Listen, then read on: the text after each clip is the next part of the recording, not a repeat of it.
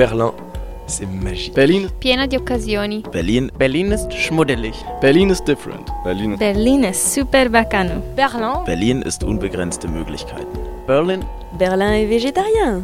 Berlin ist anstrengend. Berlin, Berlin ist edgy. Berlin, et bah Berlin, pour moi, c'est le bonheur. Absolument le bonheur.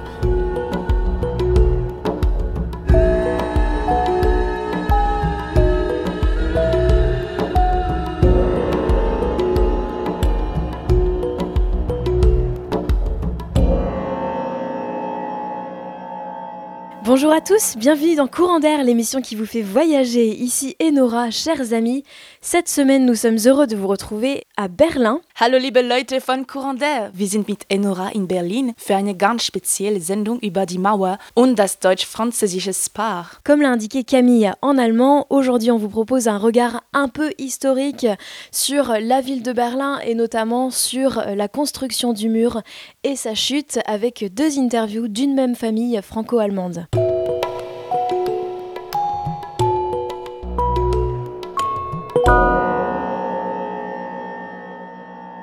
Je suis à présent avec Marc et Jutta, couple franco-berlinois.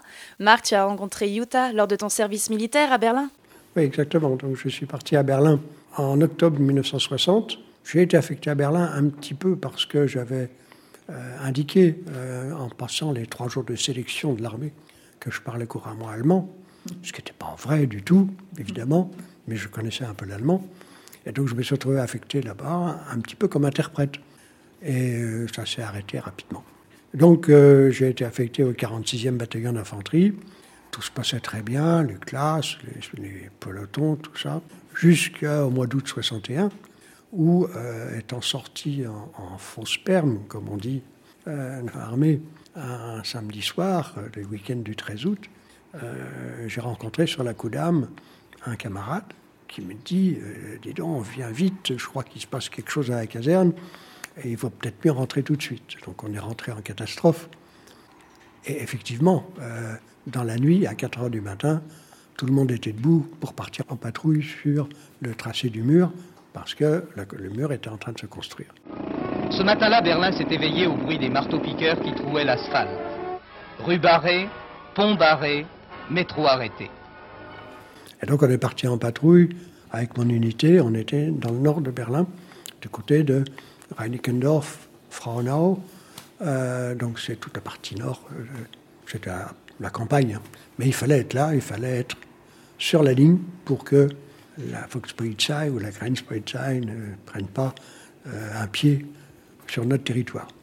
Donc ça a été une aventure un petit peu particulière. Les jours ont été un peu, un peu tendus hein, de cette période-là, surtout dans le secteur américain. hein. Tout le monde euh, sait ce qui s'est passé au Checkpoint Charlie.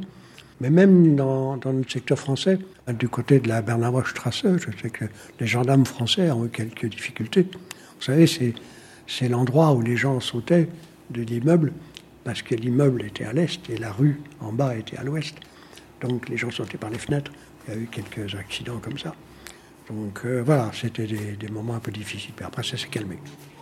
Jusque euh, fin 62, où j'ai été libéré.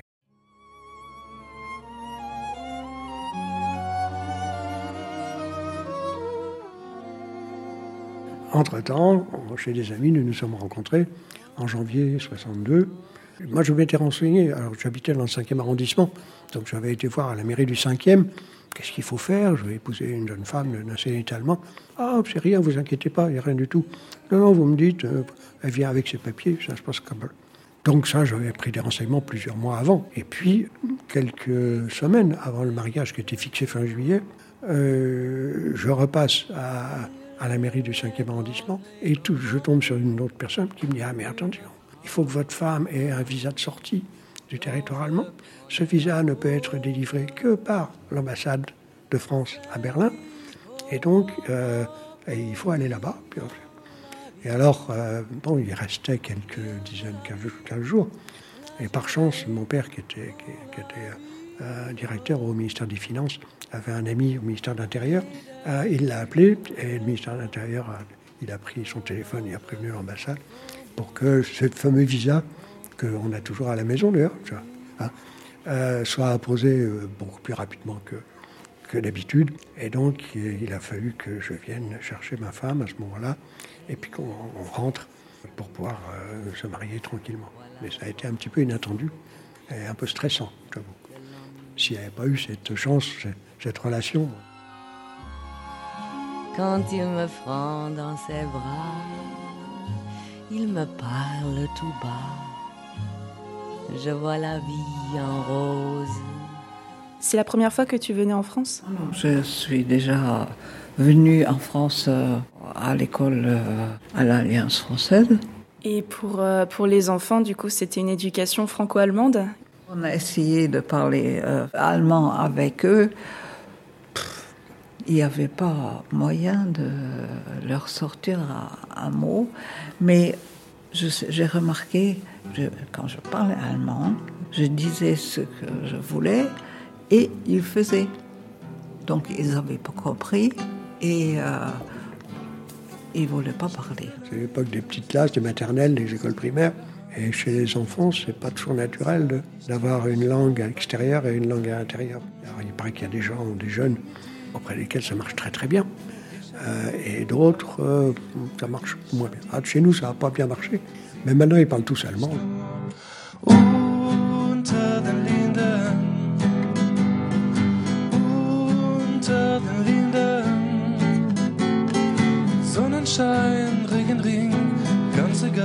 wir beide sind so froh, wenn wir uns wiedersehen unter den Linden. faites partie et même être gérant, euh, enfin en tout cas de l'organisation du Centre culturel franco-allemand à Nantes. Alors, donc, c'est d'abord mon épouse qui a eu l'occasion d'exercer de, ses talents de trésorière au sein de l'association Centre culturel franco-allemand. Euh, et moi, j'étais encore en activité, donc je donnais un coup de main euh, quand j'avais le temps, le week-end, le soir. je suis devenu président officiellement en 2007. Es lebe Deutschland! Es lebe die deutsch-französische Freundschaft! Dans, le, cœur du centre culturel franco-allemand, c'est pas tellement de s'intéresser à la qualité des relations franco-allemandes. On les subit, mais c'est pas notre job, c'est la promotion de la culture allemande à Nantes et autour de Nantes. Et ça, on le fait depuis le début avec des partenaires qui sont assez nombreux. Alors bien évidemment, euh, tout ça est directement lié à la qualité des relations franco-allemandes en général. On n'a pas constaté de grosses difficultés, même si au niveau politique, il y a eu des périodes plus fastes que d'autres. Hein. On se rappelle des, grandes périodes Chirac-Schröder, euh, ou Giscard d'Estaing, Helmut Schmidt, hein, où c'était tout était parfait, euh, ce qui était un peu moins le cas à l'époque de Mitterrand, Helmut Kohl et, un peu moins le cas aussi après avec Angela Merkel. Mais bon, ceci, c'est de la politique et ça nous passe largement au-dessus de la tête. Euh, c'est pas important pour nous. Ce qui est important, c'est euh, ce qu'on peut faire vers le public nantais avec le soutien euh, des autorités françaises, mais également des autorités allemandes, c'est-à-dire l'ambassade d'Allemagne, le Goethe-Institut de Paris, et puis des partenaires en Allemagne, comme la Fondation Robert Bosch, l'Université franco-allemande de Saarbrück, euh, il y a d'autres encore, euh, German Films, par exemple, pour les festivals de cinéma. On a plusieurs partenaires comme ça, avec lesquels ça marche très très bien. Et vous faites un travail euh, très important justement parce que, enfin, moi de mon expérience personnelle, je sais que je suis dans un trou générationnel où on se désintéresse totalement de l'allemand et qu'il y a encore des clichés tenaces. Avion. Aeroplane. Aéro. Avion. Flugzeug. Alors si on parle des clichés, euh, ça bouge pas. Et je me demande si ça bougera un jour. Il y a une enquête qui a été conduite il y a quelques années à, l'initiative de l'ambassade d'Allemagne, qui s'appelait IDIF, si j'ai bonne mémoire. Euh, c'est l'initiative Dutch en, France. Et euh, cette enquête a conduit à interviewer un petit peu partout en France des acteurs du franco-allemand. Et je me souviens qu'il y avait une interview à Rennes d'un jeune homme à qui euh, on avait demandé alors l'Allemagne, c'est quoi pour vous? Qu'est-ce que vous avez? De savoir Ça représente quoi? Oh, l'Allemagne, c'est froid, c'est gris, on mange mal, euh, c'est pas beau, c'est machin. Et puis l'intervieweur continue, il dit Mais alors, euh, vous avez jamais été en Allemagne? Ah, si, si, si, j'ai été. Et alors, oh, c'était super, on a été reçus comme. Alors, il y avait, c'était très étonnant. Euh, il avait été en Allemagne, il avait été magnifiquement reçu, il était ravi. Mais dès la première question, ce qui était d'abord sorti, c'était le cliché classique de l'Allemagne. On mange mal, il fait froid, c'est gris, c'est triste. Voilà. Et on s'en débarrassera pas, je crois, malgré tous nos efforts. Connais-tu le Svag? C'est merveilleux. Porter des chaussettes sous des tongs, c'est le Svag. S'appeler Bastian Schweinsteiger, c'est le Svag. Manger des saucisses de Francfort au petit déjeuner, c'est le Svag. S'habiller en tenue traditionnelle bavaroise pour boire des litres de bière, c'est le Svag. C'est le Svag. Être très rigoureusement organisé, c'est le Svag. Vous voyez les grosses différences entre France et Allemagne, ou finalement pas tant que ça, on est, on est voisins mais... Peut-être c'est dans le monde de l'entreprise que les, que les différences se font le mieux, le plus sentir.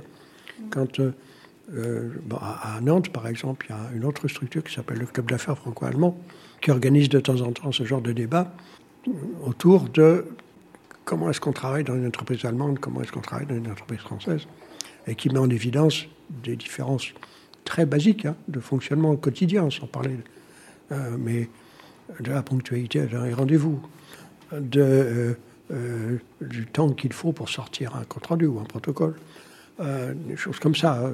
En réunion, des gens qui se coupent la parole. En Allemagne, on ne se coupe jamais la parole. Les gens, on ne sait pas, il n'y a qu'à écouter des interviews de Maïbrit Tilner à la, télévision. Personne coupe la parole. En France, ça, n'arrête pas. Hein. Euh, bon, bah, ça, rien. Donc ça fait partie de ces différences culturelles, euh, mais qui, euh, en fait, passé le premier moment, on s'aperçoit qu'il y a des tas d'ingénieurs français qui travaillent en Allemagne et qui travaillent très bien, qui sont très contents, et tout le monde est très content. Et inversement, des, des, des ingénieurs allemands en France.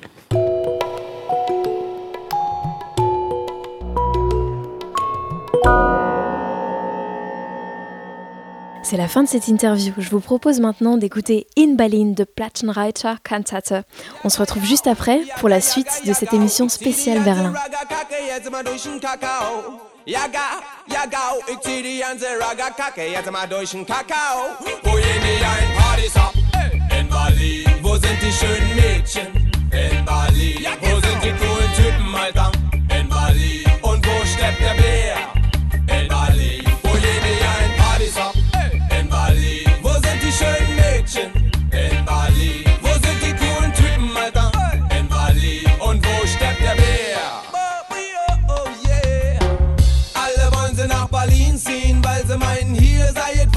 wunderschön. Doch nach ein paar Jahren schon fangen sie alle an, richtig krass abzustöhnen. Weil hier die Leute dichter stehen und sich mit fremden Gesichtern sehen. Sich gegenseitig auf den Trichter jähen. Man kann das alles nicht verstehen. Wie soll man hier auf Nummer sicher gehen? Wo herrscht die harsche Freundlichkeit? In Bali. Wo lebt jeder nach seiner Fasson? In Bali. Wo quatscht jeder seinen eigenen Jargon?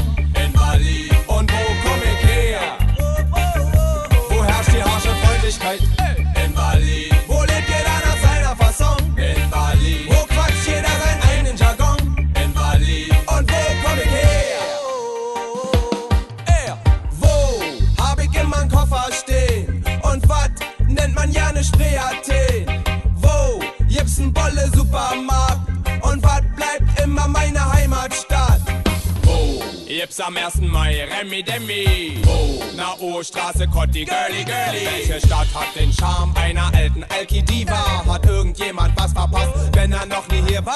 Currywurst im Angebot, Pissecken und Hundekot. Mügelsee mit Ruderboot, der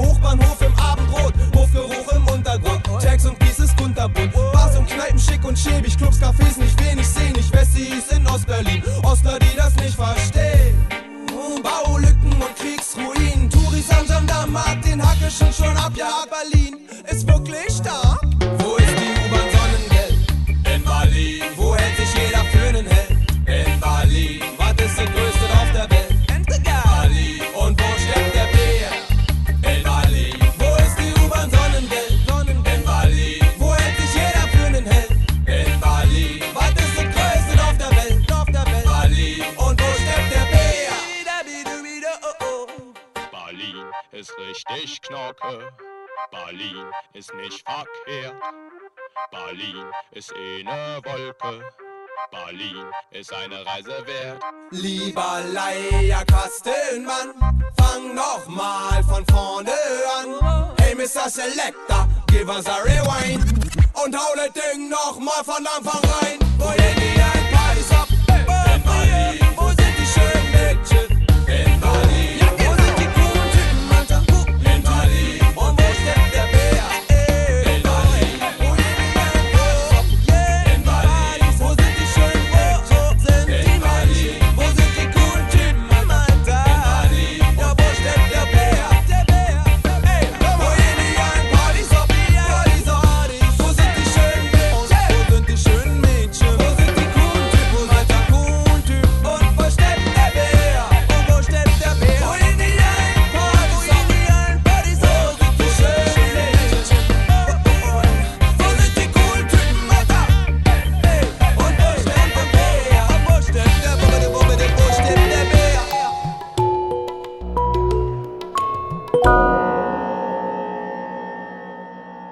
Pour les auditeurs qui nous rejoignent, bienvenue dans Courant d'air, l'émission qui vous fait voyager. Ceci est un numéro hors série sur Berlin.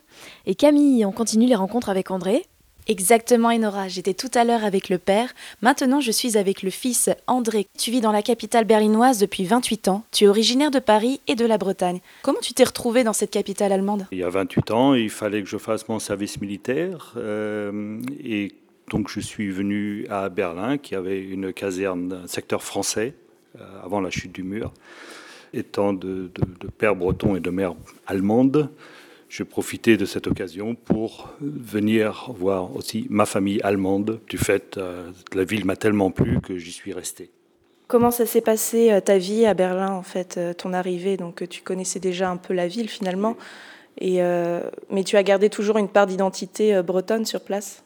Ben, après, euh, après avoir fini le service militaire, euh, j'ai fait des petits, des petits boulots. Je rentrais pratiquement une fois par an euh, en vacances chez mes parents en Bretagne.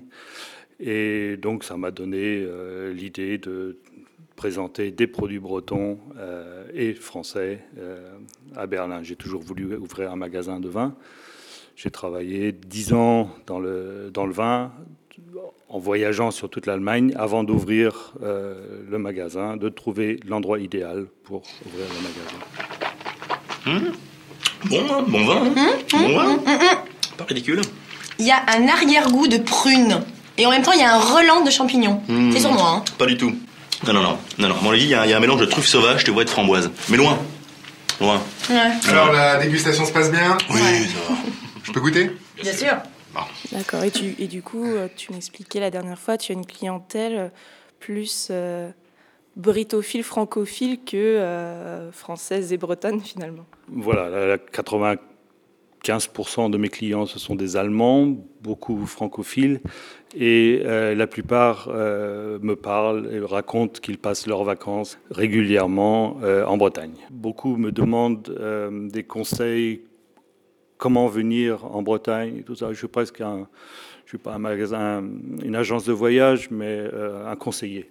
J'ai croisé euh, quelques Bretons, bien sûr. Il y a, il y a sur la, communauté berlinoise euh, plusieurs crêperies qui sont ouvertes dans, le, dans le centre de la ville. Et les, Bretons, où qu'ils soient, que ce soit à Berlin, Hambourg ou Munich, euh, quand deux Bretons se rencontrent, c'est comme s'ils ils se connaissaient depuis toujours. Mais euh, c'est vrai qu'on rencontre beaucoup de, de Bretons de passage ou, de, ou qui restent sur Berlin. Ouais. Tu as mis en place un groupe notamment pour réunir cette communauté, en particulier un groupe sur Facebook qui réunit euh, notamment les, les nostalgiques de la Bretagne. J'ai eu l'idée de, de créer ce groupe, les Bretons à Berlin, pour justement les nostalgiques de la sardine, du muscadet, du cidre et euh, des paysages et des chansons bretonnes.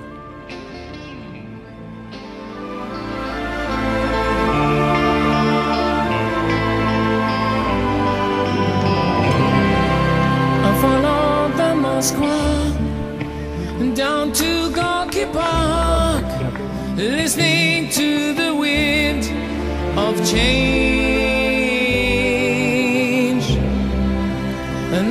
Summer night, soldiers passing by, listening to the wind.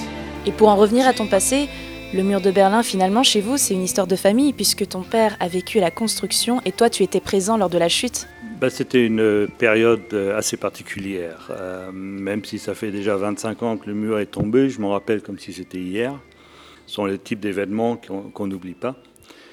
Et euh, ayant connu Berlin-Ouest euh, avant la chute du mur, c'était déjà assez, c'était un statut assez particulier. Euh, nous étions d'un côté en tant que soldats des otages de luxe, parce qu'on n'avait aucune chance contre les Russes si jamais ils voulaient envahir la ville. Mais d'un autre côté, nous avions des privilèges certains que nous n'avions pas sur le reste de l'Allemagne ou en France. Euh, notamment, euh, nous avons une, liberté de, mouvement à l'intérieur d'un espace clos, qui est Berlin-Ouest, euh, qu'on ne retrouvera jamais dans une, autre ville et qui a fait que j'ai appris à aimer cette ville. Euh, on avait naturellement la possibilité de, rentrer en France par euh, certains corridors qu'il fallait euh, traverser à des endroits spécifiques. Dans, un temps spécifique aussi, avec des contrôles. Si on va en voiture, pas le droit de, s'arrêter lors du transit hein, sur l'autoroute, où les trains étaient contrôlés aussi.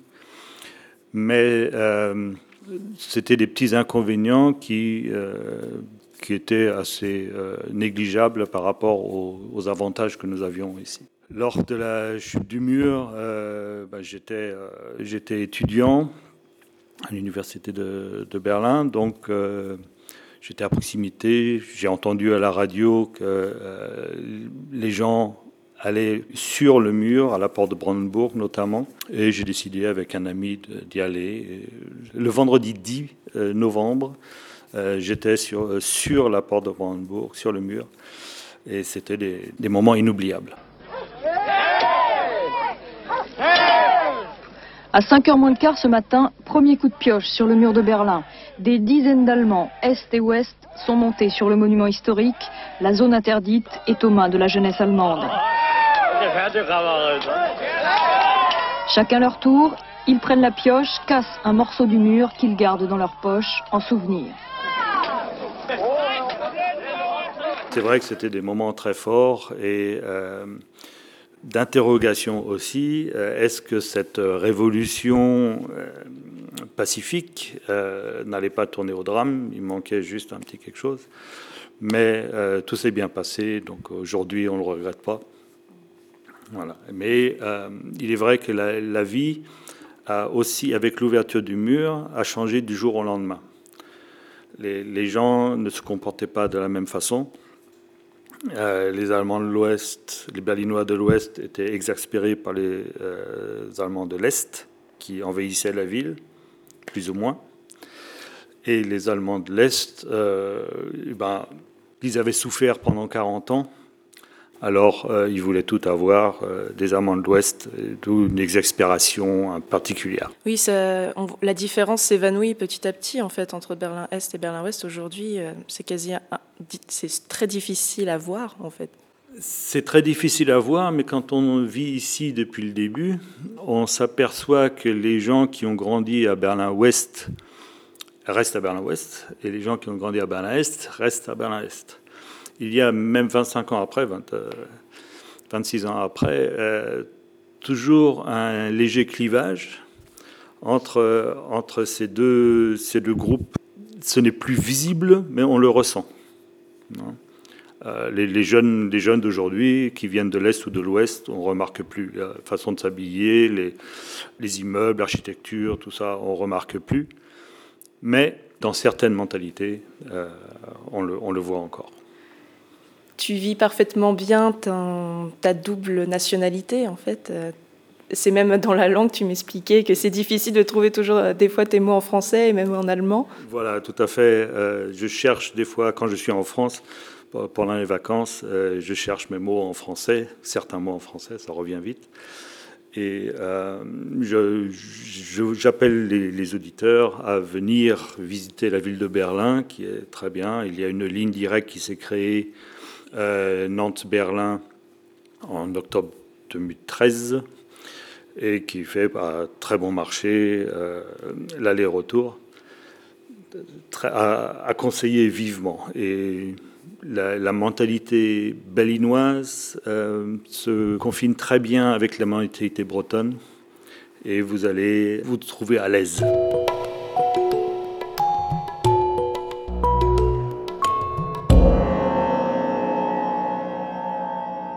C'est la fin de cette hors-série sur Berlin. Vous pouvez le retrouver sur le site internet de Radio Campus Rennes en podcast. Merci à Margherita qui nous a suggéré le morceau Ich bin dein Stern de Max Herr. Nous la dédications à Julia, italienne berlinoise que nous avons rencontrée et qui est la centième personne à aimer notre page Facebook. Merci pour ton soutien. Merci à nos invités également. Merci à toutes les personnes qui ont participé à l'émission et notamment au jingle. Merci à DJ Bril pour la musique ainsi qu'à Claude. Tschüss!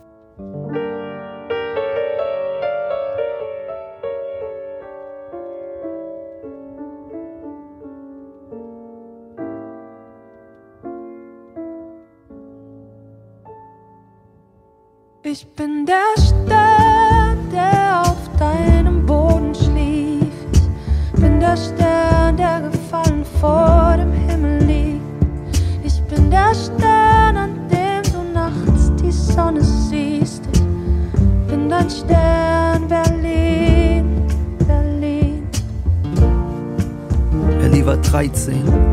38, Berlin, Weißensee. Der Vater darf nicht arbeiten, ist Kinderarzt, er weiß nicht mehr, wie es weitergeht. Die Mutter träumt von Herz, das Altneuland. Palästina, sein Herz hängt an Deutschland. Dem Deutschland Riekes, Manns und Schuberts. Nicht dem Deutschland, das diese Angst hier zulässt. Er wird sie fortschicken, es lässt sich nicht mehr ändern. 38 die letzten Tage im September. Berlin, Anhalter Bahnhof. Sie winkt dem Vater durch die Scheibe und sie fahren los.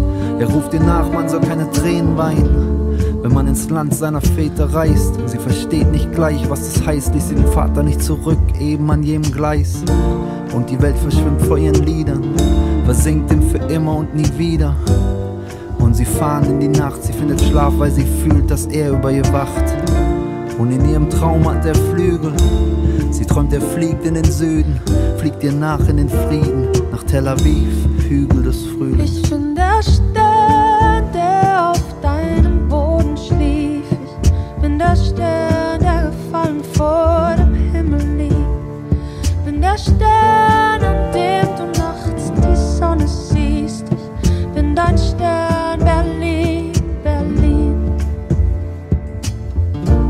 Tage und acht Nächte auf dem Boot. Wenn der Novembersturm tobt, hier über Meer und daheim in Berlin, wegen 1000 Pfund Sterling kann der Vater nicht mehr fliehen. Und sie ausgestoßen in diese kalte Welt, betet zu einem Gott, den sie in Frage stellt, während sie die Tage zählt, die sie den Vater nicht in Armen hält. Und sie hegt die Dinge, die ihr von zu Hause bleiben. Der Rielke-Band, ein paar Kleider, ihre Geige. Auf ihrer Reise, Flucht ohne Zuflucht. Nur diese Furcht vor der Zukunft. Und er will es nicht glauben, bis sie nachts vom Haus sind. Doch sie schlagen und sie plündern, sie verhaften 1038 Sachsenhausen. Ein Brief aus Tel Aviv, er ist nur froh, dass sie raus sind. Die kleine Ellie Weinrebe und dieses Heimweh, ob's irgendwann vorbeigeht. Für das verlorene Land, dort im gelobten Land. Und sie träumt sich weit weg. Und in ihrem Traum hat sie Flügel. Sie träumt, sie fliegt aus dem Süden, fliegt zurück in den Frieden nach Berlin von den Hügeln des Frühlings. Ich